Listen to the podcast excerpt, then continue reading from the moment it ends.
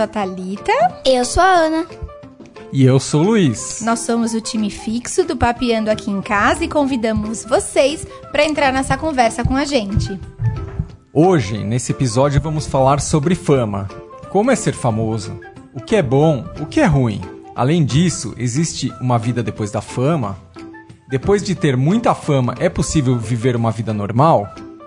Bom, para falar conosco sobre isso, convidamos o Alan Frank, nosso amigo, que ficou conhecido como Alan do Polegar. E hoje é o Dr. Alan Frank e tem uma legião de diferentes de fã, os pacientes. E aí, Alan, tudo bem? Tudo bem, Luiz, Thalita, Aninha. Prazer Tudo grande bom, estar com Alan? vocês aqui. Muito legal o podcast de vocês. Comecei a escutar. E bem divertido. E a Thalita, como sempre, nem me surpreendeu, né? Porque tudo que ela faz é assim, né? Ela, ela vai a fundo, né? A gente tinha uma confraria de vinhos, ela era a que mais estudava, né? Estudava até as vírgulas, os pontinhos. E eu vi que ela tá fazendo muito profissional, com muito carinho aqui. Todos os assuntos ela explora a fundo mesmo. Muito legal. Como minha mãe diz, quando ela. Vão brincar, vão brincar direito. É verdade, é, é, é, é- é um show de cultura, acha, né? Muito bacana porque não é só entretenimento, Thalita. Eu acho que não é só diversão, assim. A gente aprende, é cultura, é, é legal. Sim. Obrigada, Alan. Obrigada. Como sempre, o Alan super gentil. O Alan brincou com a gente também, falou que eu não deixava o Luiz falar. Quem tá escutando sabe que é verdade. É que tem a censura que ninguém sabe, né? Não, aí, ó. ah, aí o Prod, que é aqui, nossa eterna companheira, tá de prova que não é o corte. É ele que não fala mesmo. Que não é cortado. Ele que não fala. Não, mas o papai tem falado cada vez mais. Ele tem sido um bom menino. Mas a gente tava super feliz, Alan, de você estar aqui. A gente super agradece a sua presença. É muito legal. Até por toda a história que a gente tem com você e com a sua família. A amizade de vários anos. É, a amizade que eu tenho com a esposa do Alan, a Fernanda, que é uma pessoa querida e que mora muito no meu coração. E o Luca e o Luigi, que a gente não pode deixar de falar aqui, né, Aninha? Que a gente ama eles, né? E- Os dois fofinhos. eles são muito fofos e muito queridos. Então, a gente tem, tá tendo esse carinho de chamar nesse momento pessoas que a gente gosta muito e que tem a ver com a nossa família. Então, é bastante importante a gente estar com você aqui hoje. Ah, pra mim também, muito obrigado. Fico muito feliz, muito honrado. E vocês podem ter certeza que vocês estão entre os meus melhores amigos, de verdade. Sim, É. cê- um, de acordo com seus filhos, você é meu tio. Ah, olha só.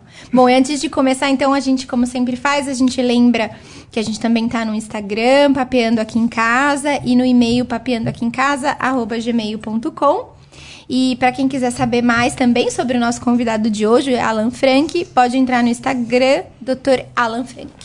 Ponto Alan Frank. Ah, é verdade. Isso, doutor. doutor Também tem a chance- né? DR. É, DR. Muito e bom. também tem a chance de vocês terem vindo do Instagram dele. É, deve ter gente também aqui escutando a gente, né? Vamos É tomar. dr. ponto Alan Frank. Muito Isso, bom. F-R-A-N-K. Então, para as pessoas que vieram do Instagram dele, olha o nosso Instagram. E começa a seguir, que é muito legal, né? Uhum. É bem pequeno comparado dele, mas é melhor do que nada. Ah, logo, logo vai estar maior. Vocês vão ver. Do jeito que vocês estão fazendo, um negócio Bom. bem feito aqui, bem legal. Eninha, muita gente quer ser famosa, né? Uhum. Mas será que todos entendem o que isso significa? Ahn, eu acho que não, porque muita gente que é famosa não quer colocar a mão na massa. Ahn, eu e a mamãe, a gente pesquisou sobre uma deusa fama, a deusa da fama. Exatamente. Na mitologia greco-romana, né? Nesse caso, ela é mais eh, romana do que grego, né? Eh, grega, porque ela foi ganhando, embora começou na Grécia, ela foi ganhando mais força eh, na Ro em Roma, né? Na, na parte romana. E o nome dessa deusa significa voz pública. Então, para começar aí usando o que significa fama do ponto, do ponto de vista eh, lá no latim aí, vem como voz pública. E como que era retratada, Aninha, essa deusa, assim, quando a gente pensa nela? Ahn, como, ahn, como tudo, em todo tipo de mitologia, tem várias versões. E gente- eu vou falar as duas principais. Ahn, tem uma que é um monstro com várias bocas e vários ouvidos. Como é conhecido, a, o deu, a deusa das cem bocas. E também tem um, outra versão que é uma mu mulher ve veloz que a todo momento, sem descanso, um, ouve e espalha as notícias do mundo. É a fofoqueira.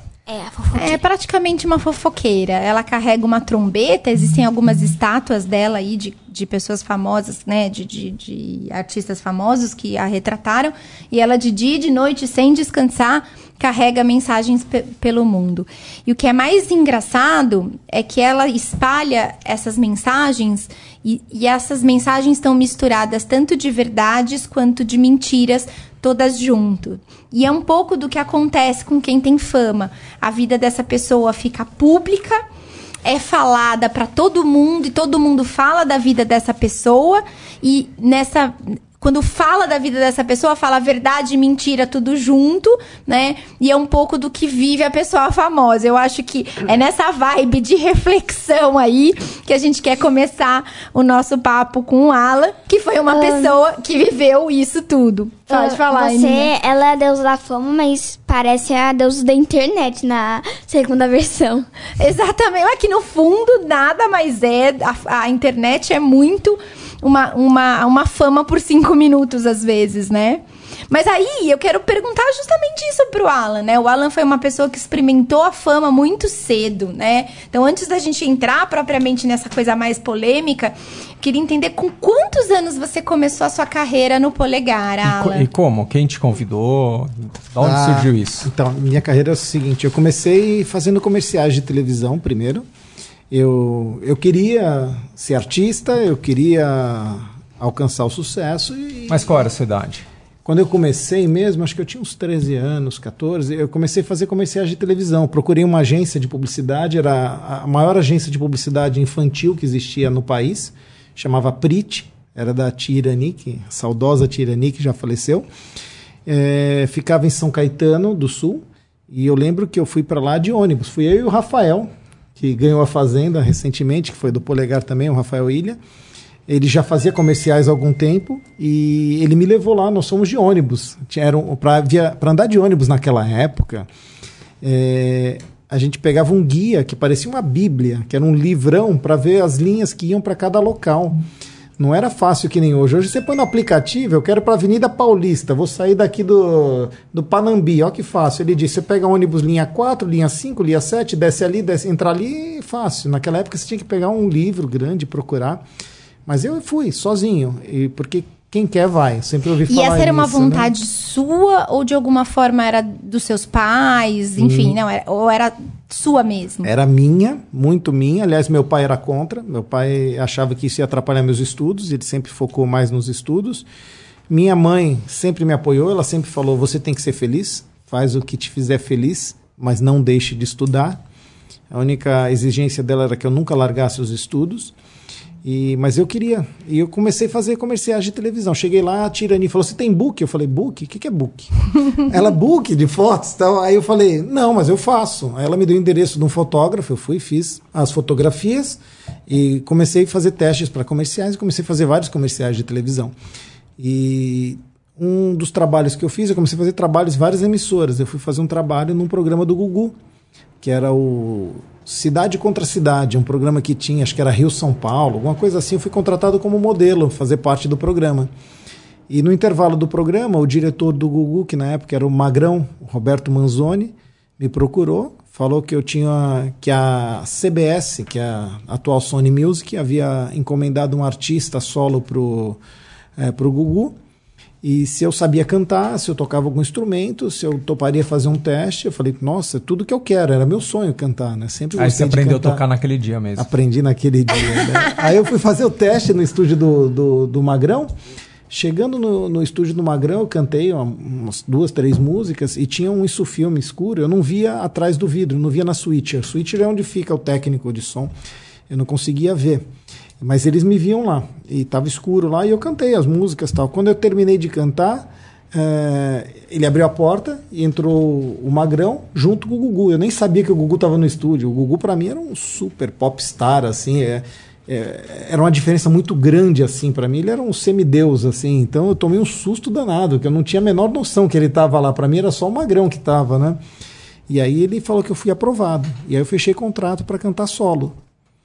É, nesse meio tempo, o Gugu já tinha um, um, grupo de garotos que eram músicos que tocavam, chamava Garotos da Cidade. Os Garotos da Cidade estavam para ser lançados aí daí um ano, tá no projeto, eles ensaiavam. Não foi uma coisa que caiu assim da noite para o dia. Tinha um esquema muito profissional por trás, uma equipe muito profissional, uma equipe, um esquema muito grande de trabalho. E um dos garotos, um dos integrantes, sofreu um acidente de carro Infelizmente, o irmão dele veio a falecer. Ele era justamente o tecladista, que era o meu instrumento que eu tocava na época, a toco até hoje. E o ele não queria mais ensaiar, não queria mais levar a sério, ele se sentia culpado porque ele estava dirigindo a Kombi e o irmão dele veio a falecer, então ele se sentiu culpado, ele não queria mais fazer parte de nada assim. E ele acabou saindo do grupo. E aí o Gugu me convidou e perguntou se eu não preferia, em vez de fazer o meu projeto solo, cantar num grupo, que o grupo ia lançar antes do projeto solo e que era até mais fácil fazer sucesso em quatro do que um sozinho. Eu entrei no grupo, depois que eu entrei mudou de nome, aí passou a ser Polegar. Nós ficamos ensaiando mais uns oito meses e aí lançamos. Foi assim que foi, eu fui parar no Polegar. Quando eu lancei no Polegar eu já tinha 16 anos.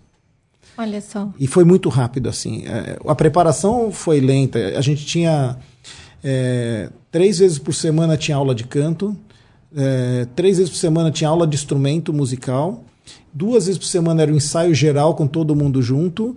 É, tinha uma equipe que cuidava do cabelo, que cuidava da roupa, que cuidava de todos os detalhes. Nada da gente era por um acaso. Você não podia escolher uma roupa no armário e falar: ah, achei bonita essa roupa, vou, vou usar ela. Então gostei desse tipo de cabelo, eu quero assim. Não, era tudo muito pensado por uma equipe gigantesca. Assim, era um esquema muito profissional mesmo.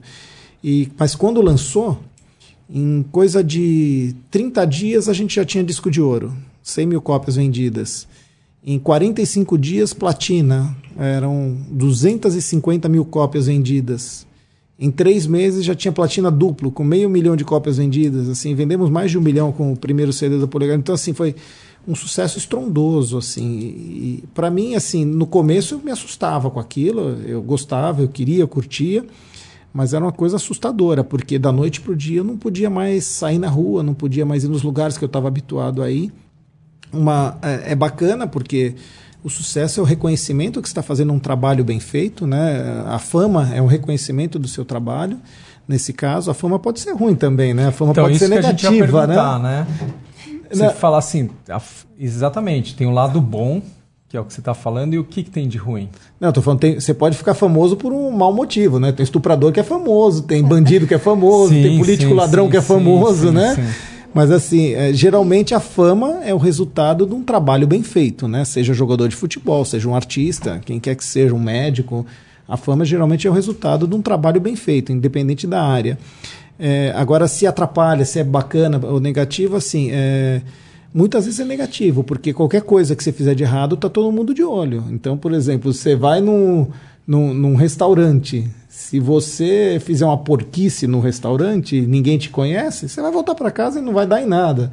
Se você é conhecido, no dia seguinte está em tudo que é imprensa, né, jornal, revista, rede social. Então, assim, é, tá sempre todo mundo de olho. E você, às vezes, é cerceado de algumas coisas que você gostaria de fazer. Por exemplo, eu queria ir num shopping center fazer compras, comprar uma roupa, comprar uma coisa. Era impossível para mim, impossível eu conseguir ir nos horários normais que as pessoas costumam ir. Eu ia geralmente de segunda-feira, o Gugu até que me ensinou. Eu ia de segunda-feira pela manhã, que é o dia que o shopping é, é vazio, não tem quase ninguém. Eu ir no shopping center de sexta-feira à noite, de sábado, de domingo, era impossível, assim. Mas era impossível mesmo. Não é porque eu era assediado que as pessoas me pediam autógrafo, que eu era fresco. As pessoas acham isso, né? Ele é famoso, ele acha melhor que os outros, ele não quer ir, não quer se misturar. Não é isso. O público do Polegar era um público bem diferente do, do público da maioria das pessoas famosas. É um público assim, eram as meninas adolescentes, né, que estão naquele o libido à flor da pele, aquele a histeria muito grande. Então assim, elas agarravam, elas puxavam cabelo, elas machucavam mesmo, assim, gritavam. Era diferente, por exemplo, o público do Roberto Carlos. É a maioria do público chega perto dele, discretamente, até às vezes até envergonhado. Boa noite, seu Roberto. Eu sou muito seu fã. Eu escuto suas músicas, eu tenho seu CD, todos os seus CDs. Eu acho que o senhor é o melhor cantor do mundo, adoro o senhor. O senhor pode me dar um autógrafo, tira uma foto comigo, acabou. Da gente não, queria puxar, queria rasgar, queria beliscar. Então era complicado. Corria atrás, você não conseguia andar no shopping. Era complicado. É engraçado que quando você estava contando, né, todo, que você teve uma preparação, né, e três vezes por, por semana aula de canto, três vezes por semana aula de, de teclado, né, do instrumento e assim por diante a Aninha falou muito, né? A, a, fama não vem do nada, né? A Aninha trouxe um pouquinho disso. E a gente tem trabalhado isso aqui no podcast, né? Que a gente, e eu trabalho muito com ela. Ela fala assim: ah, a gente quer ter um podcast, a gente quer ter uma mídia, a gente quer ter alguma coisa legal, né? Quer fazer alguma coisa. Eu falo, não, a gente tem que preparar o roteiro, a gente tem. Não é simples, né?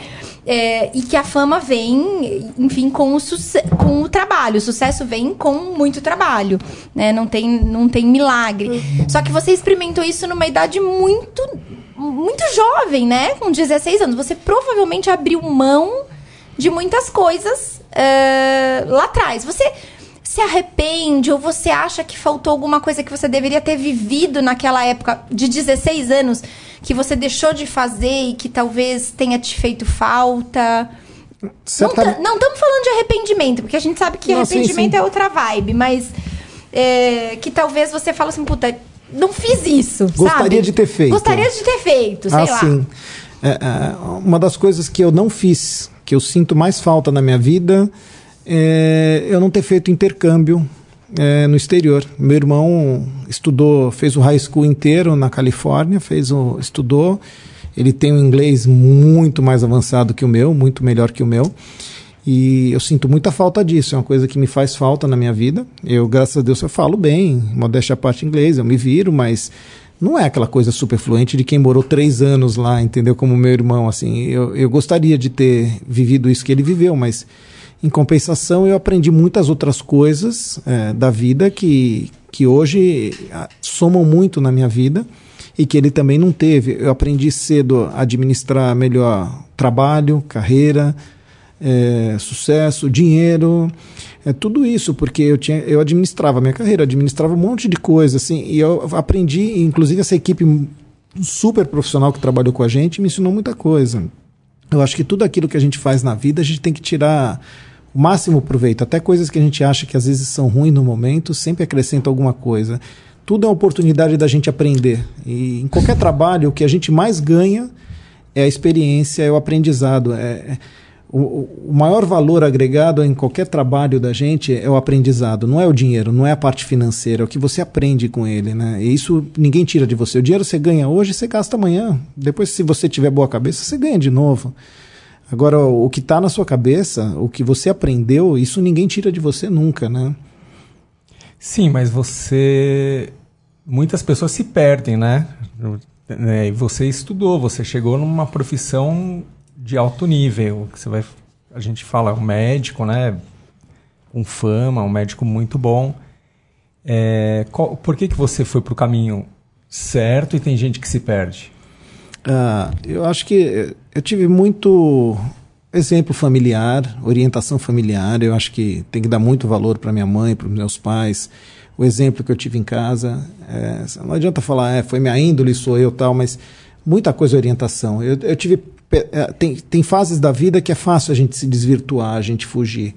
Por exemplo, só para ilustrar, teve uma época que eu, eu tenho um tio, irmão da minha mãe, ele tinha uma warehouse em, nos Estados Unidos, que é uma pequena fábrica, que fabricava esses balões pula-pula, jumpers, que são moda nos Estados Unidos. Esses balões que tem festa de aniversário, lá você tem em, em, todos os formatos. Lá é febre isso. Então tem formato de castelo, tem escorregador, tem no formato do Mickey, do Barney, do Winnie the Pooh. E nas festas de aniversário as crianças não fazem às vezes nem questão do bolo, mas querem ter o jumper lá. Ele fabricava esses jumpers e ele alugava. Ele tinha uma época mais de 500 jumpers e de sexta e sábado ele alugava todos, todos. Dava rent out, ele alugava todos os jumpers. Isso dava uma baita grana em, em dinheiro. E ele falou que ele estava querendo expandir. O negócio dele era na Califórnia ele queria montar em outros estados. Ele me convidou para ir para lá para montar uma filial. Ele ia entrar com todo o know-how, ia entrar com capital, com dinheiro, ia ser sócio dele para eu administrar para ele. E eu falei para minha mãe: mãe, eu estou indo para os Estados Unidos, vou montar a filial do tio lá, do Jumper. Ela falou: vai, vai. O dia que você se formar, que você for doutor, você vai para onde você quiser, até para a China. Aí eu falei: mãe, é uma oportunidade grande, eu vou ficar rico, vou ganhar dinheiro. Ela falou: meu filho, Dinheiro não é importante. Eu falei, como não, mãe? Dinheiro que eu compro a casa, que eu pago viagem, que eu faço ali as coisas. Dinheiro rege o mundo. Ela falou, não, filho, você está enganado. O dinheiro você ganha, você gasta, você perde. Agora, o que você tem na sua cabeça, a sua formação, o que você aprendeu, isso ninguém tira de você nunca. Se você cair 100 vezes, você se levanta 100 vezes. Agora, se você ganha dinheiro com uma empresa, essa empresa quebra e você não tem nenhuma formação, você dificilmente vai se levantar novamente. E assim, e minha mãe me segurou nessa hora e não me deixou largar a faculdade. Eu já estava na faculdade nessa época. Então eu acho que a orientação, o pulso firme dos pais, eu acho que faz muita diferença. Os pais têm muito mais experiência que os filhos, né? Não adianta dizer que não. Os filhos podem ser mais espertos, com talvez com tecnologia, com algumas coisas modernas, mas eu acho que a experiência dos nossos pais é muito maior que a nossa. Eles têm muito para nos ensinar. E os pais dele mais ainda, entendeu? Viu, Aninha? Escutou o tio aí? Mas é verdade. Mas quanto mais velho a gente fica, mais valor a gente dá para as pessoas mais velhas, né? Eu às vezes estou atendendo paciente, como você falou, hoje eu sou médico, né? Às vezes eu estou atendendo uns pacientes bem velhinhos, assim, 80, 90 anos. Eu adoro atender paciente de 90 anos quando ele está com boa saúde e lúcido, porque ele tem tanto a ensinar. Às vezes eu atendo uns que são estrangeiros, eles falam para mim da cultura do país deles, como era antigamente, tem alguns que fugiram da guerra. E eu acho fascinante conversar com eles. A gente aprende tanta coisa, tanta coisa. E, e quanto mais velho a gente fica, mais valor a gente dá para as pessoas mais Sim, velhas que a sim. gente, né, Luiz? Sim. Não, com certeza. Isso a gente vai aprendendo, né? Com a nossa idade também. Dar valor aos mais velhos. E o que, que era incrível na fama, assim? Por exemplo, a gente. Vou dar um exemplo, assim. A gente viu outro dia, acho que foi aniversário do Pelé, e a gente acompanha você no Instagram, né? Enfim, a gente vê você com uma foto com o Pelé. Tá- Tô, tô dando um exemplo bobão aqui, assim, né? Digo, não bobo pela foto, mas tô dando um exemplo eh, corriqueiro. Da minha época, ele gravou filme com as Paquitas, pô. Ah! Você acha que o Pelé é importante? boa, boa. Mas é verdade, hein? É verdade. Com Tá um, as faquitas são muito mais importantes que o Pelé. Não, certeza. Mas assim, ele conheceu pessoas famosas, enfim, a gente viu isso. Então, assim, é, ele teve pessoas que ele conheceu, enfim, o que, que você teve ali, né, né? A oportunidade que a fama te deu, que talvez uma pessoa que não teve essa fama, ou essa. eh, não, não teve, né? Então. a- eh, talvez pode até ser a Paquita, mas não necessariamente a Paquita. Não se sinta pressionado. Nem o Pelé, enfim. Conheci muita gente famosa, era, era o nosso dia a dia. A gente ia para um programa de televisão, ia, um, ia ser entrevistado num programa de jornalismo às vezes, às vezes ia participar dos programas de auditório e fazia parte da bancada do júri, muita gente. Isso pra gente era super normal, super natural, assim, é... uma vez eu fiz jurado com o Rubinho Barrichello, saí de lá do, do programa do Google de carona no carro dele, então, quer dizer, a gente vai fazendo amizade. Fui andar no, no kart dele uma vez, e, sabe? E a gente vai fazendo amizade com muita gente bacana, né? Conheci o Ayrton Senna. Nossa, olha saudoso só. Ayrton Senna, assim.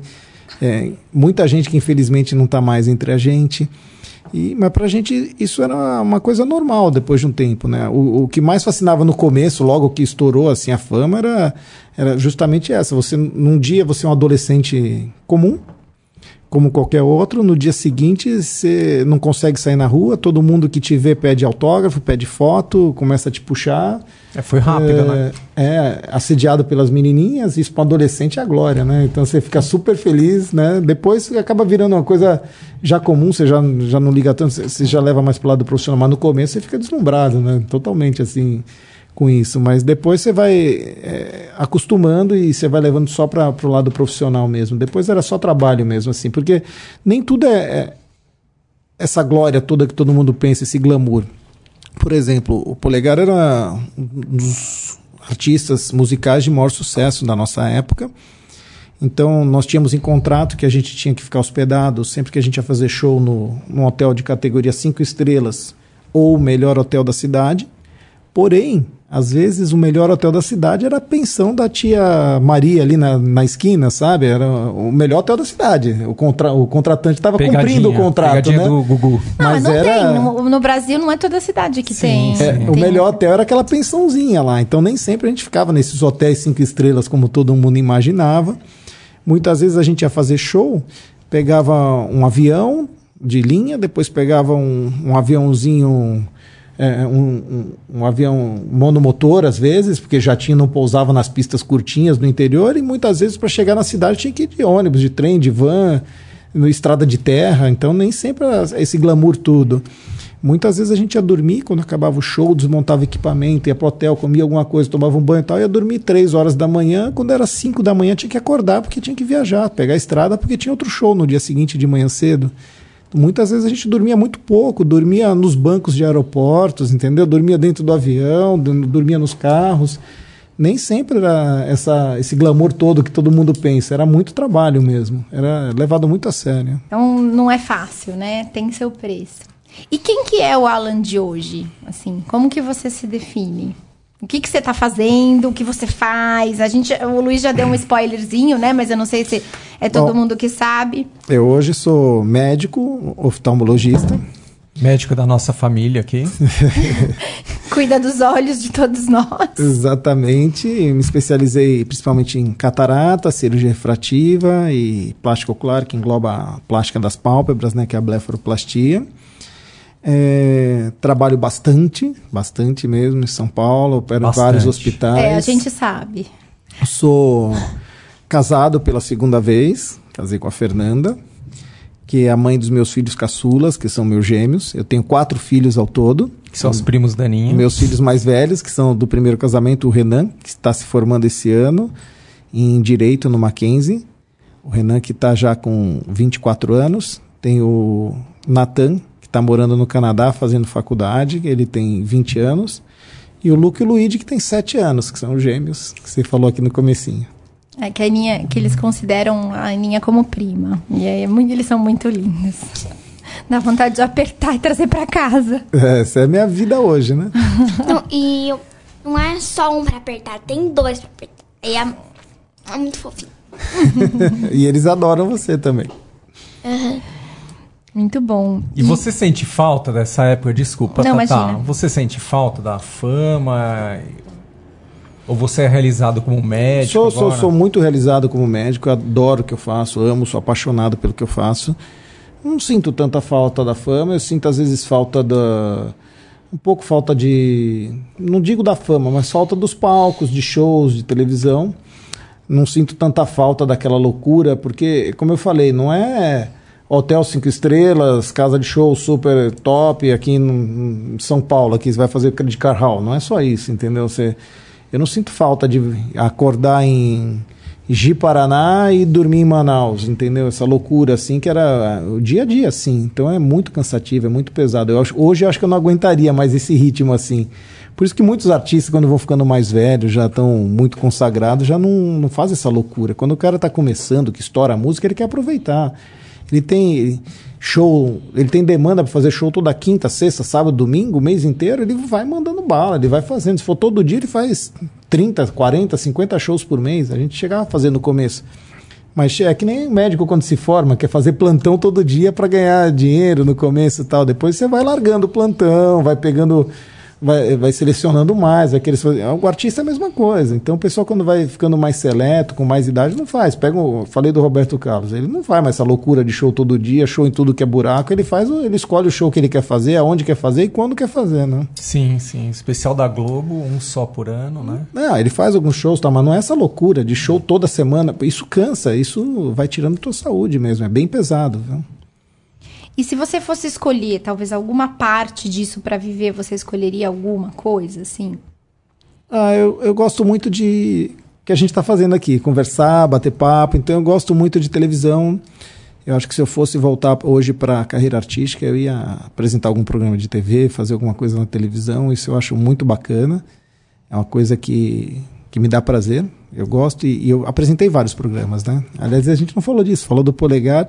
Não, então, não mas aqui nunca, nunca é tarde, eu, ainda temos eu tempo. Eu fiz muito programa de TV. Não, então, não então me conta alguns. Conta, assim, pra, pra gente relembrar pro, pro quem tá ouvindo a gente. Então, o primeiro programa que eu apresentei de televisão era um infantil, programa infantil na Rede Record ele passava a nível de Brasil, era o Casa Mágica. Era uma casa onde tudo tinha vida, tudo se mexia. Eu lembro. Lembra? A geladeira falava com a gente, as plantas, o ratinho. O ratinho era o provolone, né? E ele tinha uma voz, era parecida com o do Louro José, até que Infelizmente Rip. faleceu, agora deixou a gente. A voz dele era bem Um- parecida. Um minuto de silêncio para o Louro José. É, a gente pode. Que nunca é um minuto de silêncio. A gente. Um segundo a gente vai ficar feliz. É, tem infelizmente tem muita gente que deixa a gente e deixa a gente muito triste, né? É, algumas perdas são difíceis da gente aceitar e digerir, né? Eu tenho muita dificuldade. Aliás, é um programa bacana você falar depois. É um tema mais delicado, mas falar sobre a morte, sobre a aceitação da É morte, sobre a perda. É, É é uma coisa muito profunda. Você que gosta de estudar e tal. E, É e- verdade. Eu não, eu também gosto de estudar. Não, não, não, olha, gente, para. Eu não vou dar pra fazer esse podcast, porque senão eu vou chorar muito. É, não, não, se falar de morte, é isso, né, Aninha? Não, Não, eu falo, por- um porque tema. é muito diferente para as pessoas. Por exemplo, eu tenho muita dificuldade de aceitar a morte. É, A gente conversou muito na época do meu pai, né? é. E eu tenho muita dificuldade mesmo, assim. Eu acho que a gente nasceu para viver, que ninguém nasceu para morrer. Já tem pessoas que até pela religião Sim. acha que as pessoas nasceram para morrer, que a morte faz parte, que acontece, que aqui é uma passagem, que vai para um lugar muito melhor e que aceitam muito mais de boa. Claro que ninguém fica feliz de perder alguém que gosta, mas tem gente que aceita com mais naturalidade. Eu tenho muita dificuldade para aceitar. Sim, é, eu acho que eu também tenho. Bom, voltando ao assunto que a gente original aqui. Então, eu apresentei o Casa Mágica, que era um programa infantil muito legal, adorava fazer, foi o primeiro que apresentei. Depois desse, eu fiz um programa que chamava Transa Jovem, já era um programa infanto-juvenil. Esse Transa Jovem ele era transmitido em dois estados só, mas eram dois estados por emissoras diferentes. Ele era transmitido para o estado do Espírito Santo, pela antiga TV Manchete, que atualmente é Rede TV, e ele era transmitido o mesmo programa para o estado de Minas Gerais pela Record. Então ele passava nesses dois. Resumindo, todo mundo queria esse programa, deve ser muito bom. Era legal, bem divertido. E depois o terceiro que eu apresentei era um programa de vídeo publicidade, no estilo do Shop Tour. Eu fazia aqui no canal 21, que pertence a Bandeirantes de televisão, né? Que é o canal 21 aqui em São Paulo. Você vendia torradeira lá. Vendia tudo, vendia tudo. E vendia bem, viu? O negócio funcionava, viu? Não vai de ideia tão bem quanto eu, né? Mas eu Ah, me é? virava. né? Nessa época que eu apresentava esse programa no canal 21, era um programa de vendas. Eu estava fazendo faculdade. É isso que eu ia falar, mas com tudo isso você estudou, não parou de Tava- estudar. não, né? não, eu estava em faculdade, só que eu casei cedo. Eu, eu fui pai cedo do Renan. E eu precisava sustentar minha família, eu precisava me virar. Então eu fazia um pouco de shows ainda, ainda fazia shows nessa época. Mas o, o Polegar já não estava assim com aquele su- sucesso todo, porque começou a sair os integrantes, saímos da, da, da Promoarte, que era nosso escritório, que era o, o Gugu era nosso empresário e tal. E eu montei uma agência de publicidade. Então, como eu conhecia o, o pessoal das diretorias das emissoras de TV, de rádio, conhecia muita gente, eu conseguia os anúncios mais baratos do que as grandes agências até. Mesmo sendo pequenininho. Aí eu vendia espaço publicitário, montei uma agência, eu apresentava o programa e me virava e ainda fazia os showzinhos ainda. Eu tinha que ganhar o dinheiro e estudava, fazia faculdade de medicina. E, e que não é uma faculdade fácil, assim, Nem carga pouco. horária, Integral. né? Porque a carga horária é muito. Você tem que estar presente, enfim, né? É uma carga horária pesada. É, muito bom. Então a gente agora a gente vai aguardar o próximo programa de televisão do Alan Frank. Fazia muita coisa. Não, e eu vendia tudo lá. E eu ainda faz, fechava a permuta das minhas coisas. Eu, eu reformava a minha casa, eu coloquei mármore na minha casa toda, no apartamento, fechei de permuta, numa loja de mármore super famosa que tinha na Gabriel Monteiro da Silva. Eu me virava. Você tem que se virar, né? Quando a água bate, você tem que Tem- nadar, senão você morre afogado, é, né? Tá certíssimo. E hoje Não, aqui a gente tá pagando um cachê pro Alan muito caro. a gente, na verdade, a gente serviu umas coxinhas, né, bem? Aqui no intervalo, aqui a gente serviu, pedimos umas coxinhas, tá, tá caríssima essa coxinha aí, que pedimos uma caixinha. acha que um, Coca Zero. nosso amigo, ele é famoso, ele paga pra. Ele, a gente tem que pagar pra ele vir aqui. É. Ele é famoso. Bom, e aí, assim, hoje você, apesar, né, de você hoje já não seguir uma carreira efetivamente, né, de, de, de, de, cantor ou de apresentador e etc., você é uma figura pública, né? Você tem um Instagram que bomba, você, as pessoas te reconhecem, enfim, né? A gente foi num aniversário que a gente tava em comum, né? E aí veio a, a a mãe de uma amiga nossa. Nossa, é o Alan mesmo, é o Alan do Polegar, e ela veio pediu pra tirar foto com ele.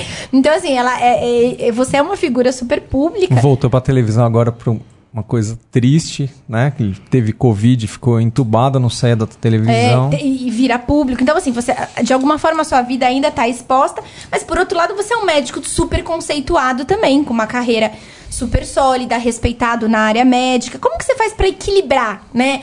Porque, querendo ou não, são, são coisas que precisam de um equilíbrio. Como que, que você lida com isso? Ah, hoje é muito mais fácil, né, Thalita? Porque hoje a gente já tem muito mais maturidade, a gente lida com tudo isso com mais é, é, naturalidade mesmo e eu estou acostumado com a, com a, televisão, com a mídia, com a, com a, fama desde que eu sou criança, né? Para mim não é nada disso foi nenhuma novidade assim. Quando para não dizer que nunca me deslumbrou, deslumbrou quando eu tinha 15, 16 anos. Depois começou a ser uma coisa só um resultado de um trabalho mesmo. Agora, sem dúvida, você tem que ter uma responsabilidade muito maior. Por exemplo, quando você tem um grande número de seguidores numa mídia social, muita coisa que você fala tem uma repercussão muito maior. Você pensa que o pessoal não está vendo, mas está todo mundo vendo.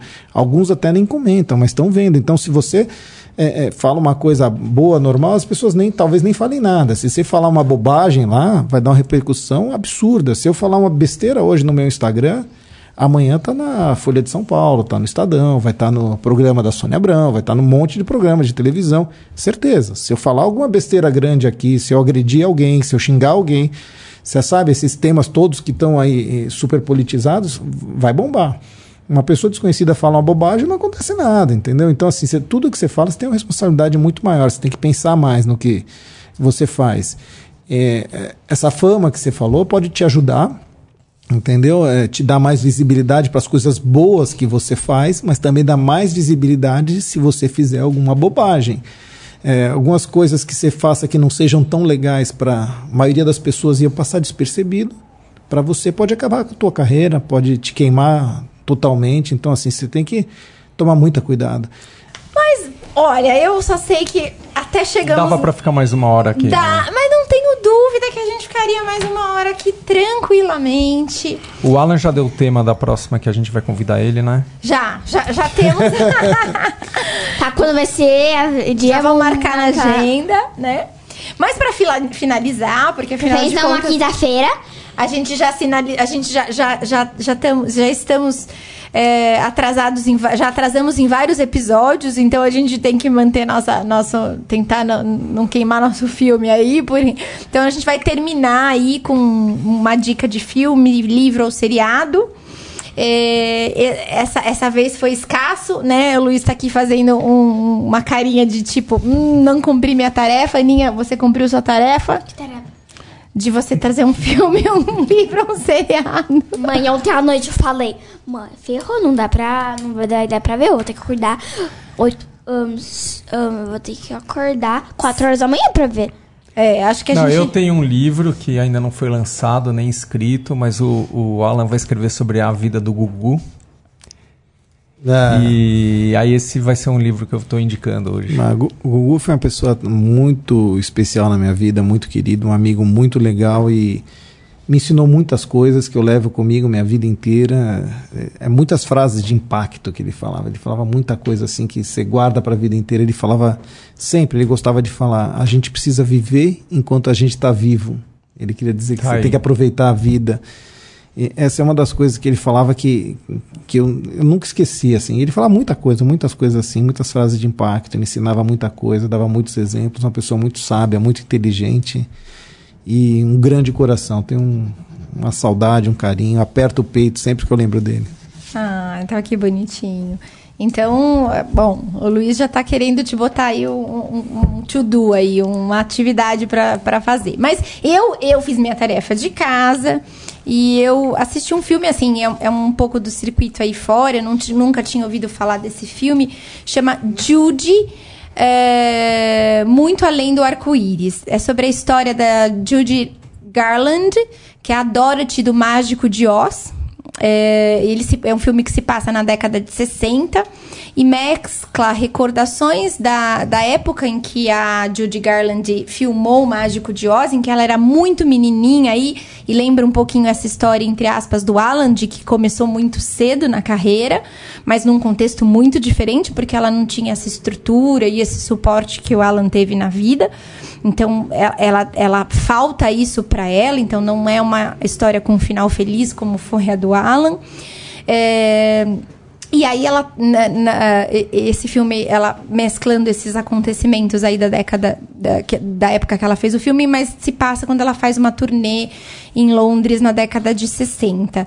É, o filme é de 2019, então é um filme relativamente recente e eu gostei muito, assim, quando você vai nesse olhar para ver os impactos que a fama pode ter numa pessoa muito jovem, quando não, que não tem estrutura e com pessoas que estão em volta dessa da, dessa pessoa famosa que não não estão preocupadas com, com, com realmente com a pessoa que é o foco da fama, né? Então eu acho que vale aí, mas para ir com esse olhar, sabendo que é um filme que vai mais tocar, um filme mais talvez triste, mas que muito legal, uma história real e que vale a pena assistir. Eu vou assistir. Você ah, vai bem, muito bom. Eu adoro filme com história real. Eu vou dar uma ah. dica também aqui. Não sei se você já assistiu, senão vale a pena, hein? É. Dica aleatória. É um, um, filme baseado em história real também, chama Milagres do Paraíso. Já viram? Não. Não. Então, ele é uma história é, típica do melodrama americano. O casal tem uma filha que é diagnosticada com uma doença grave, uma doença terminal que deve levar ela à morte em poucos meses.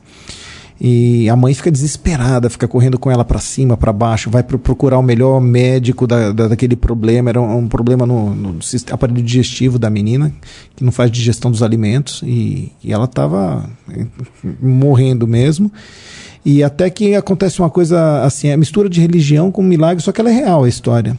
Acontece algo inacreditável e ela é curada. É um milagre, como indica o título com a diferença de que a história em questão é real e aconteceu em 2011 na cidade de Claiborne, no Texas. Vale a pena. Vamos assistir também. É Milagre do Paraíso. Milagres do Paraíso. Tem no, tem no Netflix. Muito obrigado pela visita aqui. Adoramos. A gente gosta sempre que você vem aqui, né? É, muito obrigado. Eu que agradeço o convite. É muito gostoso estar com vocês. Muito gostoso estar papeando aqui em casa, na casa de vocês. É uma alegria e assim, parabéns. É muito bem feito o podcast de vocês. Eu tinha certeza que ia ser algo bem feito, que a Thalita, tudo que ela se propõe fazer, ela faz muito bem feito. Mas não sabia que era essa estrutura tão profissional assim. É, parabéns, muito legal. Tudo que deve ser feito, se vão brincar, vão brincar direito, né? É verdade. Falando em brincar direito, queria agradecer aí o Project, que ajuda a gente a brincar direito aqui. eles, eles são a parte da brincadeira aqui que ajuda Tem o negócio meu pai falando pouco. E então a gente queria agradecer eles. Alan, de verdade, agradecer você, que antes de mais nada é um super amigo e que né? São os amigos que fazem dar sentido para tudo que a gente faz. Brigadão, viu? Tchau, gente. Beijo. Tchau, pessoal. Tchau. Obrigado. Um beijo grande para todo mundo que ficou com a gente até agora. Né? É.